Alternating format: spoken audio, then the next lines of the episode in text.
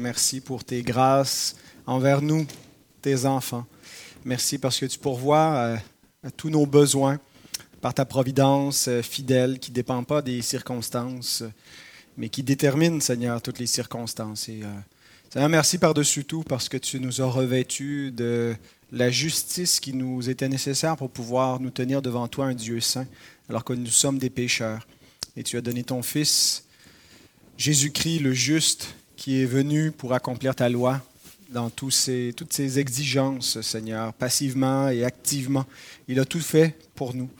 Et Seigneur, ces, ces vérités, c'est ta parole qui nous les révèle, mais c'est aussi par ton esprit, tu les as révélées à tes enfants au cours de l'histoire. On te prie que tu nous aides, Seigneur, à, être de bons étudiants de l'histoire de ton peuple pour en tirer des leçons et qu'on puisse mieux comprendre ta parole et mieux te servir, t'aimer, t'adorer. Béni sois-tu, notre Dieu, en Christ Jésus, le médiateur, nous prions. Amen. Lors de notre dernier cours, on a vu euh, le survol euh, de la vie d'Henri VIII jusqu'à son divorce avec Catherine d'Aragon et son mariage avec Anne Boleyn. Et puis, euh, le, divorce entre Henri VIII et Catherine a amené un autre divorce, celui de l'Église d'Angleterre avec l'Église de Rome. Alors aujourd'hui, euh, on va se rendre jusqu'à la fin du règne d'Henri VIII en 1547. Alors on repart exactement où on a laissé euh, il y a deux semaines. Ça marche pas? T'as pas de son? Alors, désolé pour le petit problème technique. on reprend en fait l'histoire euh, d'Henri VIII, euh, où on l'avait laissé avec la séparation de l'Église euh, d'Angleterre et de Rome. on va voir la dernière partie de, sa vie et voir la progression de la réforme protestante sous Henri VIII, parce que c'est vraiment lié avec la volonté du roi, qu'est-ce que le, le, progrès et les hauts et les bas de la réforme sous Henri VIII. Alors, l'Église anglicane, ce qui la caractérise surtout dans ses débuts, c'est que ça demeure une Église avec une théologie catholique, mais sans le pape, sans un lien de dépendance avec l'Église du continent, l'Église à Rome. Euh, et euh, ça va faire un, protestantisme qui va être toujours caractérisé un peu par cette ambivalence entre le catholicisme et le protestantisme. Et c'est vraiment, si on veut, le, début de, euh, cette, Église, euh, de cette réforme qui va caractériser. Il y aura des moments un peu plus protestants, des retours vers le catholicisme, mais elle va se fixer un peu euh, entre l'anglo-catholicisme et le, puritanisme le plus protestant. Alors, ça va faire des mouvances différentes à l'intérieur de l'Église anglicane. Encore aujourd'hui, il y a euh, un bloc évangélique à l'intérieur de l'Église anglicane qui est beaucoup plus attaché à la réforme protestante. Puis tu as le, haut clergé de l'Église anglicane qui euh, ressemble beaucoup plus dans sa forme au catholicisme et moins euh, attaché à, la réforme.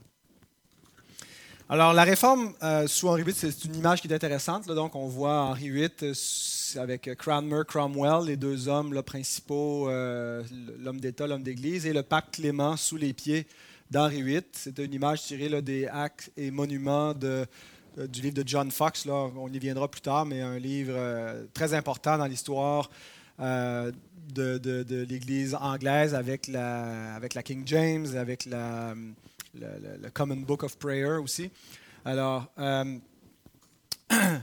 il y a plusieurs actes euh, qu'on a déjà vu, là, qui, euh, mène à des actes du Parlement, qui mènent au début de la réforme. En 1533, il y a un acte de succession qui est adopté, c'est-à-dire que euh, la succession de la, royauté et, passe des héritiers de, de, Catherine à ceux de Anne Boleyn. Donc, Marie euh, et déshéritée, Marie Tudor, la fille de Catherine d'Aragon et d'Henri VIII, euh, est considérée comme illégitime à partir de là parce que le mariage n'était pas légitime.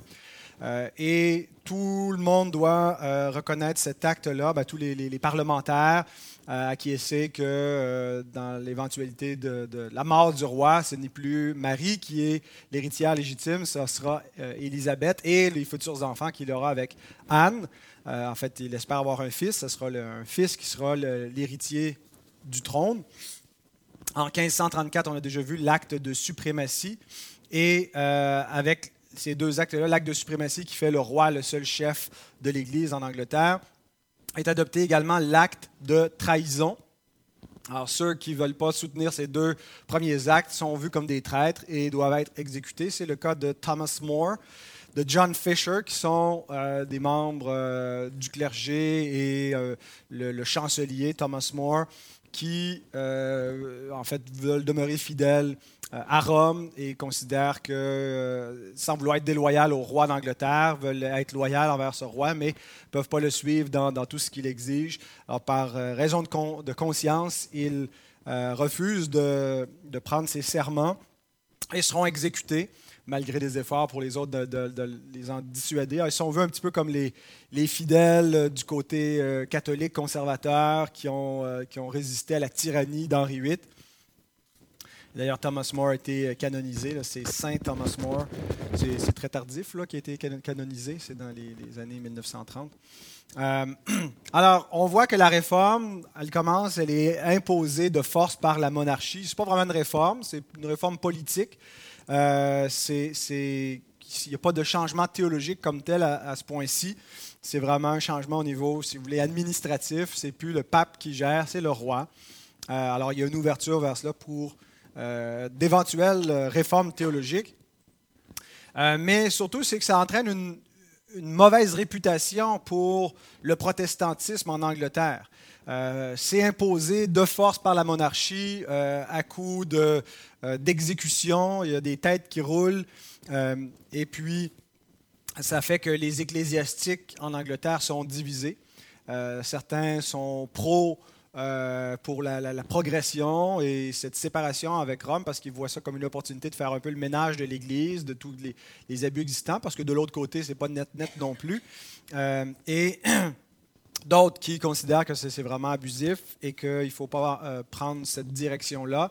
Alors, euh, les ecclésiastiques sont divisés et il y a une première tentative de réunifier euh, l'Église sur une base doctrinale avec les dix articles de 1536. Donc, deux ans après l'adoption de l'acte de suprématie.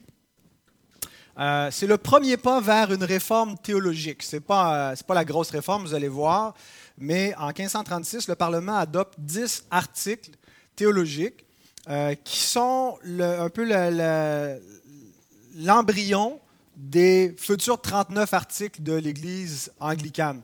La, confession de foi ultérieure là, et finale de l'Église anglicane, c'est les 39 articles de 1571 qui définissent un petit peu la, euh, ce qui caractérise l'Église anglicane par rapport aux autres églises protestantes et à l'Église catholique. Alors, ça va être adopté sous le règne d'Élisabeth Ier.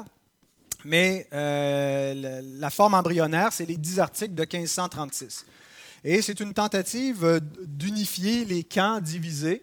Alors, d'un côté, on a euh, à gauche là, de l'image le camp catholique avec Cuthbert Tunstall, qui était l'évêque de, Londres qui avait refusé à William Tyndale la publication de la Bible, qui faisait brûler les copies que Tyndale envoyait depuis le continent vers l'Angleterre. Euh, Stephen Gardiner, qui était un des proches de Thomas Cranmer au début, puis de, ce petit groupe là, de, du White Horse Inn qui discutait à Cambridge des idées nouvelles. C'est des humanistes, mais finalement, il va devenir vraiment un farouche opposant à la réforme. Euh, éventuellement, va être aussi un de ceux qui va euh, être un, ennemi mortel de Cranmer, parce que Cranmer va finir sur le, bûcher. Euh, et du côté protestant, ben, on a l'homme d'État euh, euh, Cromwell, qui, lui, est,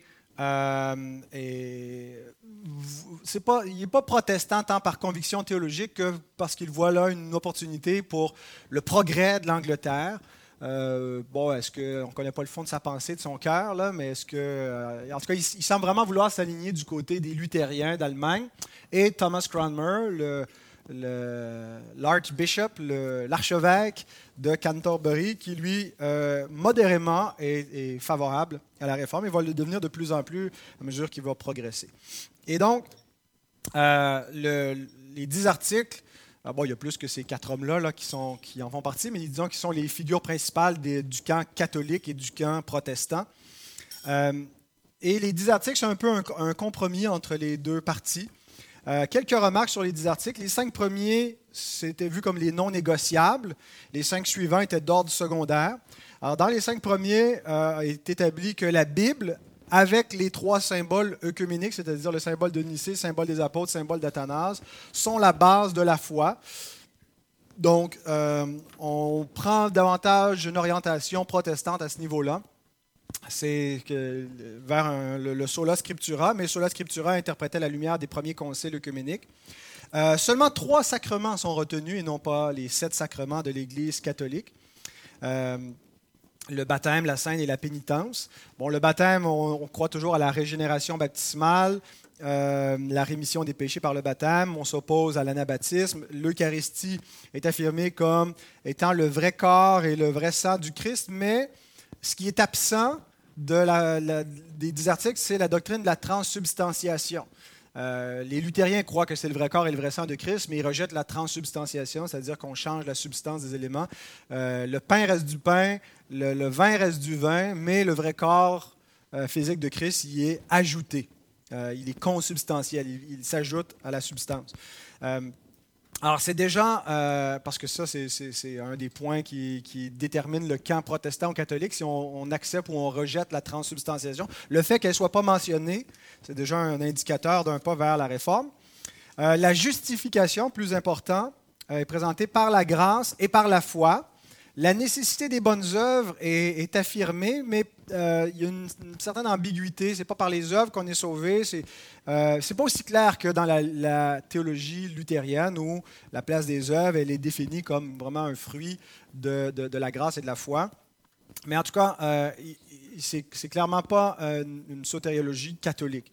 Les articles secondaires, ben, c'est que l'utilisation des images est permise, mais pas leur adoration, qu'on peut honorer les saints pour leur exemple, prier les saints et observer les fêtes religieuses, euh, l'observance euh, rituelle de cérémonies, euh, le port de vêtements cléricaux, utiliser des lampions, etc., que c'est permis malgré l'opposition de, beaucoup de protestants sur le, continent, et la prière pour les morts. mais la doctrine du purgatoire n'est pas affirmée et on rejette les indulgences. Alors, ce n'est pas la haute orthodoxie protestante, mais c'est un premier pas modeste dans la bonne direction. Donc, les dix articles de 1536. Euh, la réforme en Angleterre est assez lente pour plusieurs raisons. D'abord parce que le roi, euh, qui est un peu la cause initiale de cette réforme, n'est pas protestant. Euh, il n'est pas pleinement catholique non plus. Là. Il, est, il est sa propre sorte, là, de sa propre espèce et aussi, ça, progresse lentement parce que les parlementaires et les ecclésiastiques, donc les hommes d'État et les hommes d'Église, sont divisés euh, à l'intérieur de leurs groupes respectifs. Euh, certains sont, pro-catholiques, d'autres pro-réforme. Alors, euh, ça fait que tous les progrès de l'Église d'Angleterre vont être jusqu'à un certain point un compromis pour satisfaire différents partis. Il y a beaucoup de politiques d'impliquer, de négociations. Alors, ça ne nous donnera jamais une Église qui est pleinement orthodoxe du point de vue protestant. Euh, donc, 1536, les premiers balbutiements du protestantisme anglais, au, niveau officiel, parce qu'il y en avait d'autres qui étaient des, Anglais, des théologiens beaucoup plus avancés dans leurs euh, convictions, euh, mais sur le plan officiel de l'Église nationale, c'est ce qu'on a. Par comparaison, ce qui se passe à pareille date sur le continent, 1536 c'est une date importante. Est-ce que quelqu'un se rappelle pourquoi? Première édition de vous l'avez sur le bout des lèvres, l'institution de la religion chrétienne de Jean Calvin. Alors, en 1536, Calvin est un peu une étoile montante sur le continent. Il commence son, son travail théologique euh, commence à être, de plus en plus connu. Euh, il, est, euh, dans la région de Bâle à ce moment-là, il n'est pas encore à Genève, mais première édition. Martin Luther, à partir de 1536, avait déjà écrit ses œuvres principales. donc la réforme en Angleterre est beaucoup plus avancée. Les anabaptistes sont en train de se remettre tranquillement de, leur déviance de, de Munster et le, le, mouvement est récupéré par Menno Simon et, la réforme donc, est bien avancée dans beaucoup de villes d'Europe, Strasbourg, euh, Genève, ça s'en vient, euh, bien sûr Wittenberg, euh, à Zurich. Donc, il y a un, plus grand progrès sur le continent qu'en Angleterre. à la fin du 16e et au début du 17e siècle, c'est vraiment les Anglais qui vont prendre le lead de, la réforme. Qui vont, ça va être là où va se trouver la, quintessence, la, crème de la crème parmi les théologiens protestants réformés, les Anglais et les Dutch aux Pays-Bas, les, Hollandais, euh, qui vont euh, vraiment prendre le lead. Mais euh, ce n'est pas dès le début. c'est vraiment au début, vous regardez la réforme sur le continent, en Allemagne et en Suisse. Le, Parti protestant voulait un rapprochement avec l'Église luthérienne. Et donc, euh, Cromwell, Cranmer, euh, invite des représentants euh, allemands. Il y a trois théologiens de l'Église luthérienne qui viennent pour faire une espèce de, conférence et pour aider à faire progresser la, réforme et à la faire accepter par les, ceux qui sont un peu plus réticents et qui, eux, qui, le Parti catholique ne voulait pas nécessairement se réunifier avec le pape, acceptait qu'on se sépare de Rome, ne voyaient pas nécessairement Rome comme l'alternative, ils voulaient garder une, une, théologie catholique et eux regardaient plus vers l'Église d'Orient pour faire une alliance, l'Église grecque. Tandis que les, euh, les, protestants, eux, voulaient une alliance avec les évangéliques protestants. Alors, en 1538, il y a trois théologiens euh, allemands, euh, dont Friedrich Mikonius, qui est un ami proche de, Martin Luther, qui se trouve à Londres pour cette conférence. Et euh, les luthériens dénoncent les, abus qui sont encore en cours à l'intérieur de l'Église anglicane, les messes privées que les, luthériens voient vraiment d'un mauvais œil, de, recevoir une messe particulière pour des gens fortunés euh, que c'est une forme d'idolâtrie. Le célibat du clergé, qui est toujours à moitié en vigueur. Cranmer est marié, mais euh, le, célibat n'est pas officiellement euh, rejeté. la vénération des saints, qu'ils considèrent comme étant idolâtres. Alors, les catholiques font échouer l'entente avec les théologiens protestants et ils gagnent la suspicion du roi contre eux. Le roi est mécontent de, ce qu'il y a l'intrusion d'un pouvoir étranger, d'une influence étrangère euh, près, de ses, près de sa cour, près de, de, son pouvoir. Et euh, il convoque le Parlement, qui n'avait pas siégé depuis trois ans. Le Parlement ne siégeait pas de manière continuelle. C'était à la convocation du roi très souvent que le Parlement venait siéger. Et donc, en avril 1539, euh, on adopte six articles. Donc, il y a déjà les dix articles qui sont là, mais les six articles qui vont euh, être adoptés vont, en quelque sorte, réinterpréter dans un sens beaucoup plus catholique les dix articles de 1536 et vont amener vraiment un recul. Euh, ces six articles vont être appelés par les protestants le fouet à six, à six queues, parce que pendant les années 40, la décennie qui va suivre, ça va être souvent les six articles qui vont servir à mettre à mort les protestants, euh, les persécuter. Alors, beaucoup qui vont, euh, euh, payer le prix parce qu'ils ne voudront pas reconnaître les six articles. Donc, les, six articles dans l'ordre nous disent, reconnaissent d'abord la transsubstantiation, alors, alors qu'elle n'était pas affirmée, qu'elle s'était un peu laissée en suspens, elle est explicitement affirmée. la communion sous une espèce pour les laïcs, alors, c'est vraiment, c'est-à-dire qu'on ne donne pas la coupe euh, aux laïcs, contrairement aux protestants. Les, même les catholiques sur le continent s'ouvraient à l'idée de donner la communion sous deux espèces, donc c'est vraiment en réaction. Ils sont très réactionnaires avec les six articles. Le célibat du clergé qui euh, est obligatoire. Alors, c'est un problème pour Cranmer, qui est déjà marié, qui a euh, une famille, des enfants, donc il va devoir euh, continuer à naviguer dans nos troubles en cachant sa famille. C'est là où viennent les, rumeurs là, qu'il, quand il voyageait, sa femme était dans les, bagages. la validité des vœux de chasteté. Euh, donc, les moines qui ont pris de tels vœux ou les ecclésiastiques, ils sont, sont, valables. La validité, la validité des messes privées et la validité de la confession auriculaire. Donc, confession directement à un prêtre, à l'oreille d'un prêtre. C'est ce que ça veut dire. Alors, le, fouet à six cordes ou à six queues, euh, certains euh, placés dans l'Église euh, anglaise ont refusé, comme Hugh Latimer, qui éventuellement aussi va payer de sa vie sous Marie Ière, qui était évêque de Worcester à cette époque-là, va être emprisonné à la Tour de Londres pour son refus.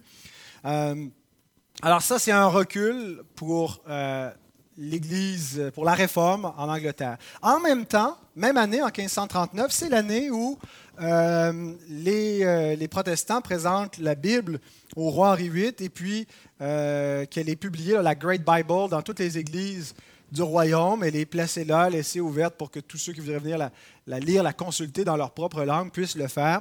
Donc, euh, un recul d'un côté, mais un progrès de l'autre côté.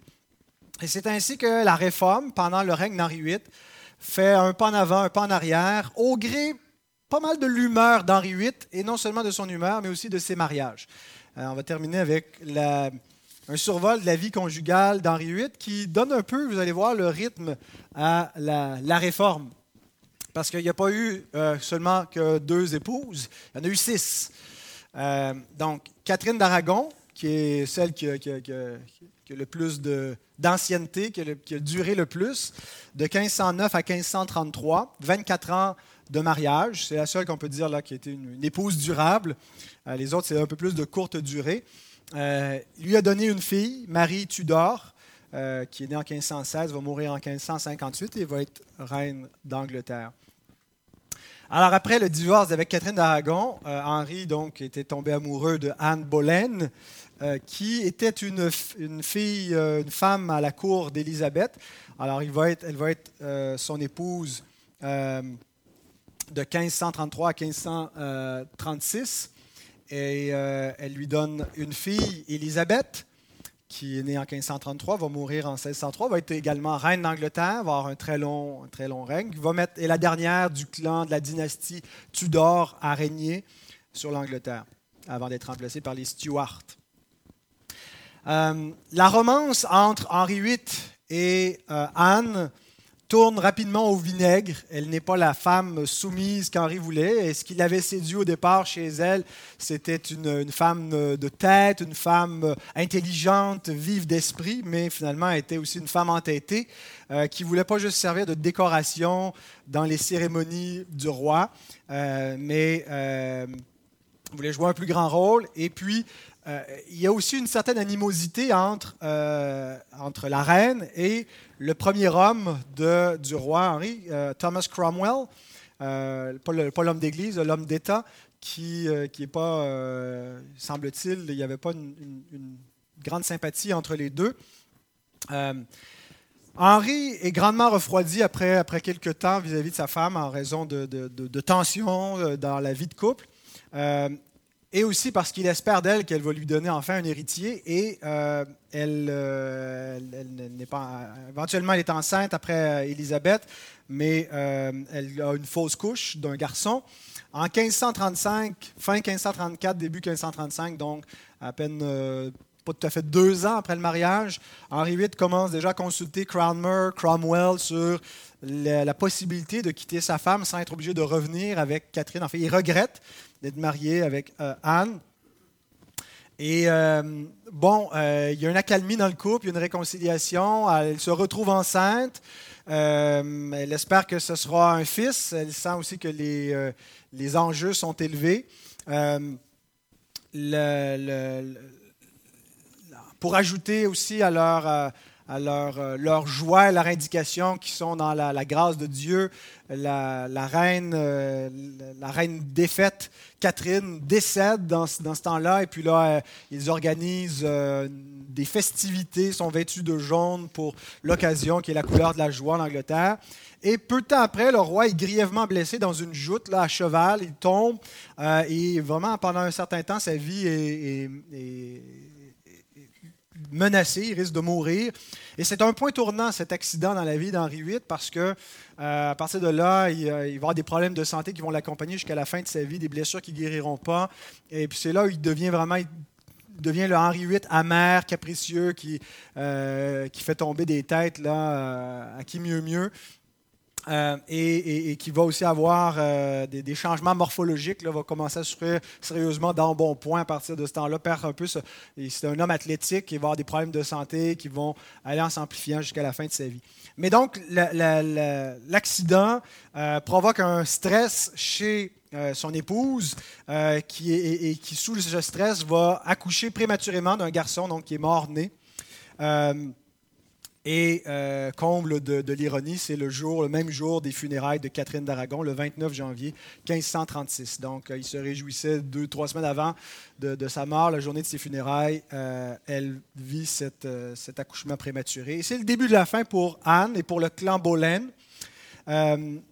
Elle ne revient jamais dans la grâce du roi. Il pourrait la divorcer, mais il n'y a pas de bon motif, entre guillemets, cette fois-ci, contrairement euh, au premier mariage où il pouvait dire que c'était un mariage qui n'était pas légitime pour des, raisons euh, qui lui paraissaient bibliques. C'était la femme de, son frère. Et euh, donc, cette fois, c'est les, hommes du roi qui vont se charger de trouver un, un bon argument. En fait, elle est accusée de, toutes sortes de, euh, d'accusations euh, probablement fausses, mais de sorcellerie, entre autres, euh, d'adultère et d'adultère incestueux, donc avec son propre frère. On voulait faire tomber le clan Boleyn et pas seulement la, reine. on a fait valoir, entre autres, dans le procès, pour, comme évidence pour la sorcellerie, qu'elle avait six orteils. Il faudrait sortir sa dépouille pour voir. Mais toujours est-il qu'en euh, cours de route, elle est trouvée, euh, bien sûr, euh, coupable. Elle est exécutée et, son frère et d'autres personnes proches du clan à la Tour de Londres, la Tour de Londres qui est une forteresse là où sont enfermés les prisonniers du roi et souvent là, c'est souvent là qu'ils sont exécutés. Et elle est décapitée le 19 mai 1536. Le lendemain, Henri fiance sa nouvelle flamme, Jeanne Seymour, et dix jours après, après l'exécution d'Anne Boleyn, il la marie. Alors, il y a vraiment quelque chose de détestable dans le personnage d'Henri VIII. Euh, quand on voit ça, cette façon, cette, conduite. Euh, et, on peut comprendre aussi pourquoi le protestantisme avait mauvaise presse dans les premières années. Euh, donc, Jeanne Seymour va être retenue comme l'épouse favorite du, roi Henri VIII, la seule qu'il aurait véritablement aimée, euh, probablement parce que c'est celle qui lui a donné le fils qu'il désirait. Euh, et euh, il va demander à être inhumé à ses côtés lorsqu'il décédera. alors, le 12 octobre 1537, elle donne naissance à Édouard. L'accouchement est difficile euh, et euh, elle s'en remet pas. Elle euh, est prise d'une fièvre puerpérale et elle décède 12 jours après l'accouchement, le 24 octobre 1537. Donc Henri est en deuil pendant plusieurs mois, mais il est prêt à se remarier et va être veuf pendant trois ans. Cependant, on a retrouvé une, une femme, une nouvelle femme, la quatrième. Donc, la quatrième, c'est Anne de Clèves. Et c'était la bonne idée de Thomas Cromwell qui, euh, dans sa stratégie politique, voulait un rapprochement avec les princes luthériens. Et donc l'idée qu'il a trouvée, c'était de marier le roi veuf avec euh, une, femme de la noblesse allemande et ainsi tisser des liens euh, de famille avec les Allemands et faire progresser la réforme en Angleterre. Alors, il propose ce mariage au roi, il propose de marier la sœur du duc de Clèves. Et l'idée plaît au roi, euh, il ne trouve pas ça bête du tout. Et puis, comme euh, il cherche à faire des alliances, hein, parce qu'il y a les, Français et les Écossais qui se mettent ensemble, deux nations qui sont ennemies des Anglais, qui sont euh, d'allégeance catholique, qui peuvent avoir l'appui de Charles Quint. Donc, il faut s'assurer. Donc, ouais, c'est pas bête du tout, Cromwell, de tisser des liens comme ça. Mais il aimerait bien voir la demoiselle, parce qu'il n'y a pas de, Polaroid, il n'y a pas de, de photos, il ne sait pas qu'est-ce qu'elle a là. Alors, euh, le peintre de la cour d'Henri VIII, Hans Holbein, est envoyé à Clèves pour aller faire le portrait de la demoiselle. Il rapporte ce magnifique portrait de Anne de Clèves, euh, qui, euh, semble-t-il, aurait été un petit peu photoshopé, si vous voyez ce que je veux dire. Alors, Henri la trouve magnifique, on lui fait son éloge, on lui dit que c'est une, épouse qui serait parfaite, et donc il accepte le mariage, tout est organisé, tout est prévu. Alors elle arrive en Angleterre, il la rencontre pour la première fois le 3 janvier 1540 et il est fortement repoussé par son apparence. Mais là, tout est prévu. Alors, le mariage a quand même lieu trois jours plus tard, euh, mais Henri n'est pas capable euh, et il demande que le mariage soit annulé euh, pour impotence. il dit qu'il est rendu impotent par l'apparence de cette femme-là. Alors, et sur, pour raison de non-consommation, le mariage peut être légitimement annulé. Alors, il devait être beaucoup photoshopé parce qu'elle est quand même euh, elle est mignonne sur cette photo, mais bon. Euh, pour rendre Henri VIII impotent, je veux dire. Alors, Anne de Clèves ne s'y oppose pas. Euh, je pense qu'elle a été inspirée par beaucoup de sagesse. Elle savait peut-être que ça serait risqué de, de, résister à la volonté du roi. Et elle est récompensée par le roi pour sa, sa bonne attitude. elle est nommée sœur aimée du roi. Elle reçoit des résidences royales et une pension jusqu'à la fin de sa vie. Et elle va conserver une grande amitié avec euh, Henri VIII jusqu'à sa mort, va survivre à toutes ses épouses, va être celle qui va avoir la plus longue longévité. Et euh, semble-t-il qu'il, bon, s'il n'a pas pu développer une intimité, une affection pour elle euh, au niveau conjugal, ils ont joué d'une vraie amitié. Alors, euh, alors pour elle, c'était pas si mauvais parti que ça finalement. Une des dames à la cour attire l'attention du roi rapidement. Alors pendant qu'il est dans le processus de divorce, parce que ça prend quand même euh, quelques temps à régler euh, la paperasse et tout cela, le mariage va subsister quelques mois avec Anne de Clèves, il tombe en amour avec Catherine Howard, qui est la nièce d'un duc important au nord de l'Angleterre, le duc de Norfolk, qui est un catholique et un farouche opposant de Cromwell. Et ça va amener donc une influence catholique à la cour d'Henri. Catherine Howard, donc, euh, quand elle, euh, elle, entre un peu dans, les officines du roi avec euh, sa famille, l'influence de, de, ses proches, de la noblesse de la famille Howard, Bien, ça coïncide finalement avec cette influence catholique. Euh, et euh, à partir de ce moment-là, Cromwell est en défaveur avec le roi. En fait, depuis le fiasco, l'échec avec le mariage d'Anne de Clèves et l'échec avec les, protestants, les, princes allemands, euh, Cromwell perd de son influence auprès du roi c'est plutôt ses adversaires qui vont gagner l'oreille du roi, qui, qui, persuadent le roi d'arrêter d'écouter Cromwell, que ses idées sont, mauvaises. Euh, et donc, le roi euh, lui est plus sympathique. Euh, peu de temps après, des proches de Cromwell sont accusés d'être comme hérétiques. Robert Barnes, William Jerome, Thomas Garrett sont tous brûlés sur le bûcher. C'est ces hommes qu'on voit là ici suppliant devant leur tribunal. Et euh, Cromwell est accusé donc euh, euh, de trahison et d'hérésie.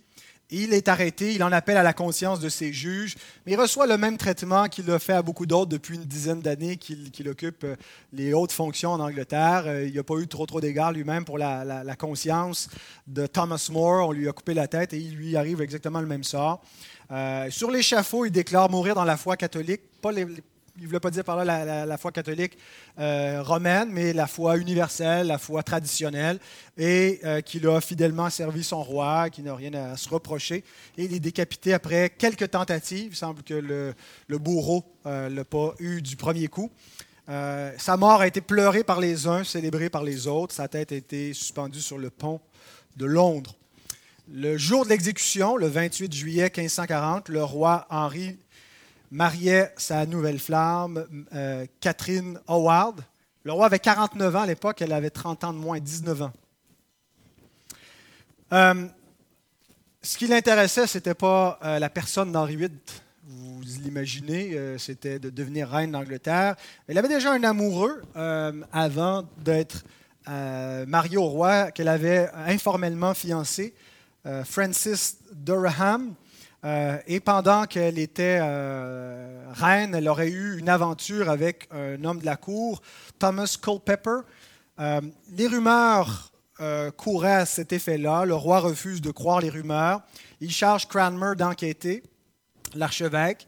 Euh, et euh, les deux hommes qui sont euh, questionnés sous torture à la tour de Londres admettent. Et puis la reine, au lieu d'admettre des fiançailles qui existaient, qui auraient pu rendre le mariage invalide et donner un prétexte pour rejeter le mariage, accuse Durham de l'avoir violé, qui lui à son tour révèle l'infidélité avec Culpeper, et puis finalement le trio finit exécuté, les deux hommes le 10 décembre, et Catherine Howard le 13 février 1542. Alors, le roi euh, est à nouveau célibataire et euh, il marie une femme qui était une veuve, une jeune veuve, Catherine Parr. Donc, c'est la troisième Catherine, Catherine d'Aragon, Catherine Howard, Catherine Parr. Et il y, a, deux Anne, trois Catherine, une Jeanne. C'est facile à retenir, les épouses. Euh, une femme donc, qui avait été deux fois veuve et elle n'a que 30 ans. Elle est une protestante convaincue. Euh, elle aura beaucoup de discussions slash débats avec son mari là, le soir là, autour du, souper ou euh, en buvant le thé royal euh, sur les questions religieuses. Mais elle, elle a écrit deux ouvrages, dont un, Les Lamentations d'un pécheur, dans lequel elle présente la piété chrétienne et elle présente un point de vue tout à fait protestant, luthérien au niveau de la justification par la foi seule, par la grâce seule. Euh, alors, il y a des bonnes chances qu'on la voit au ciel, euh, cette Catherine Parr. Euh, et elle va donc survivre au roi. Elle a eu beaucoup d'influence positive sur lui. C'était une femme d'une grande piété, une femme digne qui va l'amener, entre autres, à réintégrer ses filles dans la succession.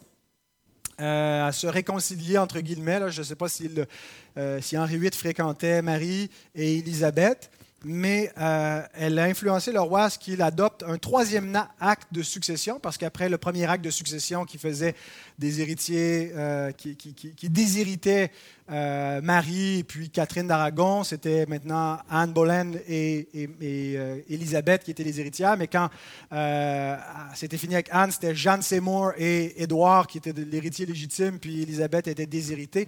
Donc il y avait eu deux actes de succession. Alors le troisième acte, abolissait les deux premiers et déclarait que c'était le premier héritier, c'était Édouard, et que Marie et Élisabeth devenaient des héritières légitimes, euh, mais qu'elles ne pouvaient pas se marier sans l'accord privé, euh, sans l'accord du conseil privé du roi.